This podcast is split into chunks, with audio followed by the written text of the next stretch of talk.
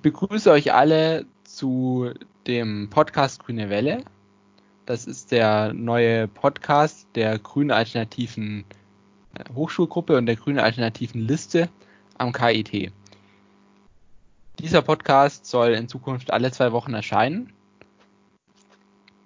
Jedes Mal mit unterschiedlicher Besetzung. Und diese Woche mit mir und Erik. Mein Name ist äh, Paul. Ich bin äh, Info- und Mathe-Student und äh, Mitglied bei der GAHG. Und ähm, hallo Erik. Ja, hallo Paul. Äh, ich bin Erik, ich studiere am KIT Mathematik und Physik auf Lehramt. Äh, ich bin auch Mitglied in der Grünen Alternativen Hochschulgruppe und ich sitze für die Grüne Alternative Liste im Studierendenparlament und im AStA. Ja, und wir sind ja beide im Moment auch im neuen Semester angekommen, oder Erik? Ja, manche mehr, manche weniger. Ja, auf jeden Fall ähm, hat sich ja sicherlich für uns beide viel geändert, denke ich, im Vergleich zum letzten Semester. Ja, auf jeden Fall. Also normalerweise kennt man es ja so, äh, zur Uni gehen, da gehst du jeden Morgen oder die meisten Morgen, wenn du mal äh, einen Tag äh, zufälligerweise den Montag in dem Semester frei hast, äh, die meisten Morgen morgens an die Uni. Je nachdem kann das für viele eine lange Anreise äh, bedeuten oder du brauchst auch äh, dafür eben an deinem Uni-Standort äh, eine Wohnung und bist dann an der Uni und hörst da deine Vorlesungen und Übungen und machst deine Tutorien und hast Lerngruppen vielleicht auch auf dem Campus und gehst in die Bibliothek. Und das findet gerade alles so nicht statt oder nur sehr, sehr, sehr eingeschränkt, sondern stattdessen äh, ist Unilehre in diesem Semester eben. Wir sitzen zu Hause in unserem Computer und benutzen da verschiedene Programme für, um eben uns von zu Hause aus unsere Vorlesungen und Übungen und Tutorien anzuhören und zu machen. Ja, das äh, tatsächlich eine große Umstellung. Also äh, einerseits aus Sicht der Studis, aber natürlich auch aus Sicht der ähm, äh, Dozierenden und Tutandinnen und Tutanden. Ja. Also äh, zumindest für die meisten. Also für Infostudierende ändert sich nicht viel, aber für uns andere vielleicht schon. Ähm, Paul, du bist doch auch Tutor in einem Tutor, äh, ja, genau, Tutor in einem Tutorium. Möchtest du uns was von deinen Erfahrungen erzählen? Ähm, ja, also ich, ich habe jetzt, äh, es ist das dritte Tutorium, das ich halte. Ich habe schon zweimal davor Tutorien gehalten. Die waren natürlich analog und vor Ort in Seminarräumen. Und äh, es ist schon ein Unterschied. Also vor Ort sehe ich im Grunde, wenn ich was erkläre, dass äh, meine Tutandinnen und Tutanten das nicht verstehen, was ich gerade sage. Das sieht man dann auf den Gesichtern zum Beispiel. Ähm, wenn ich jetzt über Microsoft Teams mein Tutorium halte, so wie jetzt im Moment, also über eine Videokonferenzsoftware, dann sehe ich äh, kein Gesicht im Moment. Ich ähm, verwende, also ich, ich schreibe halt irgendwas und erkläre irgendwas und hoffe, dass Menschen sich melden, wenn sie etwas nicht verstehen. Und also da ist mein Eindruck, dass da ganz viel Feedback wegfällt, das hilfreich ist, um Dinge zu erklären. Ähm, ja. Aber vielleicht äh, können wir auch erstmal nochmal kurz äh, drauf schauen, wie das eigentlich alles funktioniert mit der Technik, welche Tools da eingesetzt werden und warum. Ähm, ja. Die am häufigsten verwendeten Tools sind, glaube ich, äh, Zoom und Microsoft Teams. Das sind, äh, das ist Software, die verwendet werden kann, um eben Videokonferenzen zu betreiben. Also das ersetzt dann sozusagen die Vorlesung. Ja. Wobei diese Tools auch nicht ganz unproblematisch sind. Also bei ja. Zoom gibt's äh, auf jeden Fall auch verschiedene Datenschutzbedenken, weil Zoom auch äh, in diesem Jahr bereits äh, Vorfälle hatten, wo sie wo Nutzerdaten von ihnen quasi entwendet wurden. Äh, also was heißt entwendet? Also äh, es hatten Unberechtigte auf jeden Fall Zugriff auf äh, Nutzer, auf die Daten von Nutzerinnen und Nutzern von Zoom. Ähm, ja, ja, diese solche Probleme gibt es, glaube ich, auch bei Microsoft Teams. Also ich habe zumindest gelesen, dass ähm, der Berliner Datenschutzbeauftragte etwas geschrieben hatte, ähm, in, also einen Brief geschrieben hatte, in dem er sich öffentlich gegen Microsoft Teams stellt, weil es nicht klar ist, welche Informationen, welche Daten von Microsoft gesammelt werden, vielleicht auch für Werbezwecke.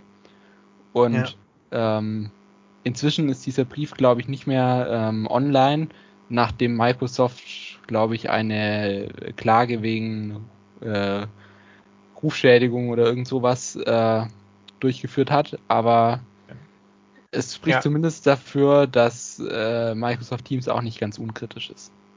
Ja, ich habe auch schon den anderen Kontext gehört, dass die Microsoft, die meisten Microsoft-Anwendungen eigentlich äh, das ein sehr ein Graubereich ist, wenn man die benutzen will im äh, äh, in äh, Bezug auf die Euro, auf das äh, Datenschutzrecht, was in Deutschland gilt gilt und die Europäische Datenschutzgrundverordnung. Äh, aber das ist äh, ein Thema, was äh, den heutigen Podcast sprengen würde. Deswegen belassen wir es dabei, darauf hinzuweisen, dass es da Probleme geben kann. Es äh, gibt natürlich auch noch andere äh, Tools, die man verwenden könnte, beispielsweise äh, was auch am KIT verwendet wird, aber vielleicht nicht so oft, ist Skype oder GoToMeeting. Was in der verfassten Studierendenschaft noch verwendet wird, ist Jitsi und auch Discord, was man eher so aus dem Gaming-Bereich kennt, wo man äh, eben auch miteinander online sprechen oder te telefonieren kann mit äh, verschiedenen Personen, wo man auch Bildschirm übertragen kann, wo man auch äh, Video, äh, auch Videochat machen kann. Also im Prinzip alle Funktionen, die auch ein klassisches äh, Konferenztool hat. Ja, ähm, es gibt noch Ilias. Also im Ilias können auch Vorlesungsvideos hochgeladen werden, die dann eben nicht live äh, per Videokonferenz angeschaut werden, sondern eben ähm, jederzeit, also einfach als Videodatei äh, jederzeit angeschaut werden können, zurückgespult werden und so weiter. Ja, also und ich denke. Paul? Äh, bitte, Erik. mehr sagen? Okay. Ja. Ich, ich denke, es ist auch. Also, mit, die Tools sind ja die Werkzeuge, die uns quasi zur Verfügung stehen. Aber ich denke, es ist auch ganz entscheidend, was man mit diesen Werkzeugen macht. Äh, und da gibt es ja unterschiedliche Möglichkeiten. Ich weiß zum Beispiel, dass es äh, Dozierende gibt, die ihre äh, Vorlesungen eben als Stream halten über Microsoft Teams und man muss da in einem gewissen Zeitpunkt, Zeitpunkt online sein, während eben äh, die Vorlesung ist oder dass es halt zu, nur zu einem bestimmten Zeitfenster danach noch aufrufbar ist und danach ist es nicht mehr online verfügbar. Und es gibt andere Dozierende, da ist die Vorlesung eben im, beispielsweise im Ilias hochgeladen, dauerhaft verfügbar für den Rest des Semesters, zumindest bis zur Klausur. Hm, das erscheint mir jetzt nicht so sinnvoll, die äh, Vorlesungsvideos nur einen begrenzten Zeitraum dazulassen. Also wenn sie jetzt schon sowieso zur Verfügung stehen, warum ja. sollten die dann jetzt nur für wenige Stunden verfügbar sein?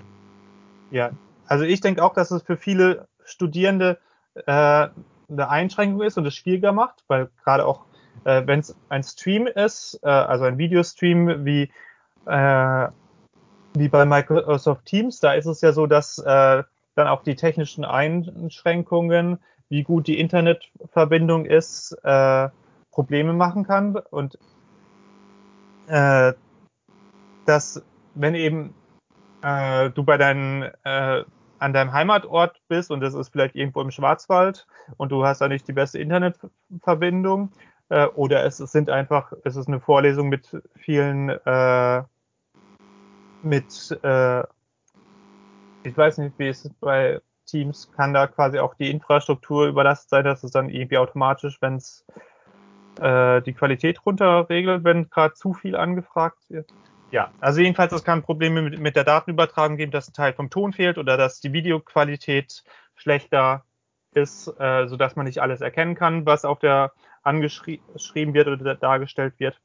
Und mhm. gerade in solchen Fällen ist dann natürlich besonders blöd, wenn das einfach, wenn man dann im Moment nichts davon hat, möglicherweise dann auch total rauskommt und es danach nicht mehr zur Verfügung hat. Mhm. Während wenn, wenn das Video sozusagen ruckelt oder anhält wegen der Internetverbindung und dann kann man es am Ende nicht mehr fertig schauen, weil die Zeit vorbei ist. Ja. Oder das heißt auch nur, dass kurz für ein paar Minuten das Internet ausfällt und dann kannst du auch raus sein. Ähm, während, wenn das Video im Ilias hochgeladen dauerhaft verfügbar ist, kannst du es ja danach noch längere Zeit dir anschauen, auch was du verpasst hast. Und ich denke, du kannst dann auch, wenn du keinen Zeitdruck hast, äh, wenn du merkst, du hast die Stelle nicht ganz verstanden äh, oder du bist gerade irgendwie rausgekommen, äh, einfach nochmal ein paar Minuten zurückgehen und dir die Stelle nochmal anhören und anschauen, bis du es verstehst. Du, mhm. kannst also mehr in deinem eigenen Lern- und Verständnistempo dir dann auch den Vorle die Vorlesung durchgehen und dir den Stoff aneignen. Ja, das ist schon ein Vorteil, auch im Vergleich zu einer herkömmlichen Vorlesung, in der man eben, wenn man es jetzt verpasst hat, sich nicht nochmal anhören kann. Da hat man natürlich dafür seine, seine Kommilitoninnen und Kommilitonen, die vielleicht dann äh, einem nochmal helfen können, worum es gerade ging. Ja. Ja, ähm, vielleicht noch, es gibt noch eine Alternative zu den kommerziellen Lösungen wie Zoom und Microsoft Teams. Die nennt sich Big Blue Button wird im Moment am KIT nur sehr wenig eingesetzt. Äh, ich glaube, es gibt ein Institut bei den Physikern, die es verwenden. Äh, Big Blue Button ähm, ist eine Open Source Lösung, äh, die man auf den eigenen Servern betreibt und ähm, ist damit natürlich auch datenschutzfreundlicher, weil alle Daten beim KIT bleiben. Auf der anderen Seite ist Big Blue Button damit aber auch schwieriger zu verwenden, weil es eben erstmal Leute braucht, die es auch wirklich installieren auf den eigenen Servern, die sich darum kümmern, dass das Ganze sicher ist. Und äh, man braucht außerdem eben Server, die auch die ganze Videoübertragung und so aushalten. Und das ist schon viel Aufwand auch. Und ich glaube, deswegen gibt es das bisher nicht so viel am KIT. Wäre aber, glaube ich, schon eine ganz gute Sache, weil nämlich diese ganzen Konferenz-Tools wie Zoom und Microsoft Teams auch gar nicht so gut zugeschnitten sind auf Lehre. Ähm, ja. Genau, aber ich weiß auf jeden Fall, dass Big Blue Button an verschiedenen anderen Universitäten benutzt wird. Äh, also auch in Baden-Württemberg wird es an mehreren Universitäten verwendet. Also es ist nicht vollkommen abwegig, Big Blue Button auch in der Lehre einzusetzen. Müsste halt dann vom KIT selbst auf eigenen äh, Servern äh, gehostet werden, aber man hätte keine Ausgaben für Li äh, Lizenzen von äh, Beispiel, für beispielsweise Microsoft-Lizenz für Microsoft Teams oder ähnliches, weil Big Blue Button ist meines Wissens nach auch kostenlos als ja, wobei man, glaube ich, sagen muss, ähm, kann sein, dass ich da falsch liege, aber ich glaube, dass Microsoft Teams jetzt ähm, für Bildungseinrichtungen kostenlos zur Verfügung okay. gestellt wird. Okay. Was natürlich auch verständlich ist, die wollen natürlich jetzt sich den Markt sichern ja. und nach der Corona-Zeit sozusagen der Marktführer sein, was ihnen, glaube ich, auch ein Stück weit gelungen ist, obwohl viele Erfahrungsberichte, die ich gelesen habe, jetzt nicht besonders äh, lobend äh, und positiv ausfallen. Ja. Aber dadurch, dass es natürlich kostenlos ist, ja. Okay. Ja. Ähm. Wie? Bitte. Ähm, es ist natürlich auch interessant, die Online-Lehre nicht nur von Seiten von Studieseite aus zu betrachten, äh, wie das quasi für die Studierenden von zu Hause ist, sondern sich auch mal überle zu überlegen, wie ist es denn für die Dozierenden, was ändert sich für die. Also Paul als Tutor hat da so ein bisschen Einblick, wie es ihm eben in seinem Tutor mit seinem Tutorium geht. Äh, ich habe auch von Bekannten gehört, dass das für die äh, Dozierenden durchaus sehr viel mehr Zeitaufwand bedeutet, eine Online-Vorlesung zu erstellen und zu halten als eine normale, als eine normale Präsenzvorlesung, wie sie es sonst halten würden. Paul, kannst du uns da noch mehr? Ja, ähm, also ich glaube, das liegt ein bisschen an diesem mangelnden Feedback, das man erhält. Und deswegen kann man eben nicht so viel frei machen oder improvisieren. Ich meine eigentlich, ob ich jetzt meine Vorlesung vor einer Kamera oder vor meinen Studierenden halte, ähm, also aus Sicht eines Professors, einer Professorin, ähm, sollte ja eigentlich nicht so ähm, relevant sein für den Zeitaufwand. Aber ich glaube, wenn ich nicht vor Studierenden meine Vorlesung halte, dann muss ich mir im Vorhinein noch genauer überlegen, in welchen Schritten ich argumentieren muss, in welchen Schritten ich sprechen muss, damit auch alles nachvollziehbar ist, weil ja keine Rückfragen gestellt werden während der Vorlesung. Und ich kann mir vorstellen, dass das zum Beispiel ein höherer Zeitaufwand ist. Ähm, auf der anderen Seite können diese Videos dann vielleicht auch wiederverwendet werden, sodass in dem äh, Jahr darauf noch weniger Aufwand besteht für die Vorlesung als sonst. Also ich denke, es kann Vor- und Nachteile haben, aber jetzt dieses Jahr hat es sicherlich eher nochmal einen zusätzlichen Zeitaufwand. Also die Nachteile sind, glaube ich, vor allem äh, in den Bereichen, wo es um die Interaktion mit den Studierenden geht. Äh, ja. Wo es eben darum geht, dass gerade auch in der Übung möglicherweise, dass Übungen, die Studierende Übungen, äh, Übungsaufgaben bearbeiten und dann Lösungen präsentieren und man zusammen quasi äh, den Lösungsweg bespricht oder eben auch, da, wo, wo dann auch der Dozent gegebenenfalls, also der Übungsleiter oder der Tutor rumgehen würde, um eben äh, mit Studis, die Fragen oder Probleme haben, das zu besprechen. Das sind eben Dinge, die mit bei einer Online-Veranstaltung nicht so ohne weiteres geht, dass äh, quasi alle arbeiten und äh, Aufgaben bearbeiten und wer Probleme hat, dass äh, da, man da dann einen Dialog macht, der die anderen aber nicht wesentlich beeinflusst. Also der die anderen nicht stört. Ja, also es geht theoretisch schon, aber es ist alles noch sehr kompliziert. Also ja. und es gibt zum Beispiel auch die Möglichkeiten, so eine Art gemeinsames Whiteboard zu nutzen. Also da gibt es zum Beispiel, äh, also es gibt es gibt Lösungen, mit denen mehrere Leute gleichzeitig äh, über Online ähm, schreiben können und dann zum Beispiel auf die Weise auch gemeinsam eine Lösung erstellen könnten. Äh, da gibt es zum einen die Möglichkeit, das als Text zu machen über Etherpad oder Google Docs. Können ja mehrere Leute gleichzeitig drin schreiben und das bietet eigentlich ganz schöne Chancen für vielleicht auch Gruppenarbeit und Zusammenarbeit. Ähm, man kann bei Microsoft Teams auch separate Kanäle noch erstellen, wo sich kleinere Gruppen treffen können. Ist aber auch die Frage, ob das die Studierenden wirklich wollen im Tutorium. Und ähm, bei manchen Whiteboards, wo man dann wirklich schreibt von Hand mit Handschrift, ist natürlich die Sache, da braucht man dann eigentlich ein Tablet, um da wirklich drauf schreiben zu können. Mit dem Touchpad oder mit der Maus will man das nicht machen. Ich denke, wir haben jetzt viel darüber gesprochen, über welche Probleme sich äh, durch die Umstellung ergeben können. Was noch ein bisschen zu kurz gekommen ist, sind vielleicht die Chancen. Also wir hatten also die, die Vorteile, die, äh, die es hat. Wir hatten vorhin so ein bisschen angesprochen, dass man mehr sein eigenes Lerntempo festlegen kann, dass äh, äh, die Aufnahmen, die man einmal erstellt hat als Dozent, man dann auch in äh, kommenden Semestern noch verwenden kann. Äh, was, äh, Paul, was haben wir denn sonst noch für Vorteile und was für Chancen ergeben sich noch aus der Online-Lehre? Ähm, also neben den Sachen, die wir jetzt schon genannt hatten, äh, denke ich, also eine Sache also, möchte ich vielleicht nochmal wiederholen, dass, dass wir sozusagen äh, besser auch selber wählen können, in welchem Tempo wir lernen wollen, uns die Sachen anhören können. Ich denke, das ist schon ein wichtiger Punkt, den ich einfach nochmal betonen möchte.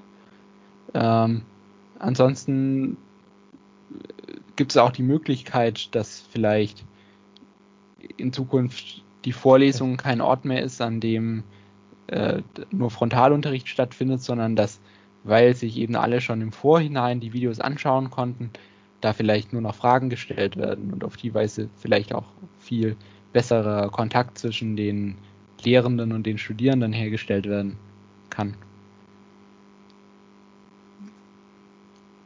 Gibt dann noch natürlich die Möglichkeit, ähm, auch Umfragen zu erstellen. Dafür gibt es ja auch Tools, die vielleicht jetzt mehr genutzt werden, weil alle Studierenden sowieso schon den Bildschirm vor der Nase haben. Also es gibt da auch schon auch Chancen, dass da vielleicht auch äh, mehr Interaktion zustande kommt und vielleicht dann eben auch eine bessere Lehre. Und ein Vorteil, den ich noch erwähnen möchte, ist, äh, äh, es wird ja auch von vielen Fachschaften Altklausuren verkauft. Und da wird jetzt teilweise umgestellt, dass die Altklausuren nicht äh, als alle nur als Papierausdruck vor Ort verfügbar sind, was ja oft in Absprachen mit den Dozierenden nicht anders ging, sondern dass man jetzt die Fachschaften, also ich weiß zumindest von der Mathe-Fachschaft, auch die Klausuren digital den Studierenden geben können, was aus meiner Sicht auch einen ökologischen Vorteil bietet, weil da man dadurch viel weniger Papier ausdrucken muss und das auch eine deutliche Ressourcenersparnis bringt. Wenn ich mir überlege, was ich alles in meinem Studieleben schon an Altklausuren zum Lernen ausgedruckt habe, kann man da, und nicht nur ich das mache, sondern ein paar hundert Studierende, kann da oh, einiges ja. an Papier gespart werden. Ja, glaube ich auch. Also da könnte man sicherlich Bäume erzählen. Soweit zu Corona heute. Eventuell gibt es äh, dazu auch nochmal eine Fortsetzung, wo wir sprechen werden über die psychologischen Auswirkungen von der, vom so Social Distancing, über wie hält man eigentlich Online-Prüfungen.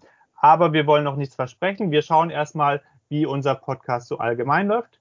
Als nächste Podcast-Folge in zwei Wochen ist vorgesehen, äh, vegane Ernährung und wie man sich gut umweltbewusst selbst ernähren kann, wenn man nicht mehr jeden Tag in die Mensa rennt, so dass wir auch mal zu Hause was Leckeres, umweltbewusstes kochen können. Äh, ich bin Erik, ich bedanke mich für eure Aufmerksamkeit. Paul. Ja, ähm, ich danke auch und ähm, auch danke Erik, dass du heute dabei warst. Und dann hören wir uns wahrscheinlich in zwei Wochen wieder. Also nicht direkt wir, sondern andere Leute von uns. Aber in zwei Wochen kommt dann die nächste Folge raus. Und wir wünschen euch noch eine gute Woche.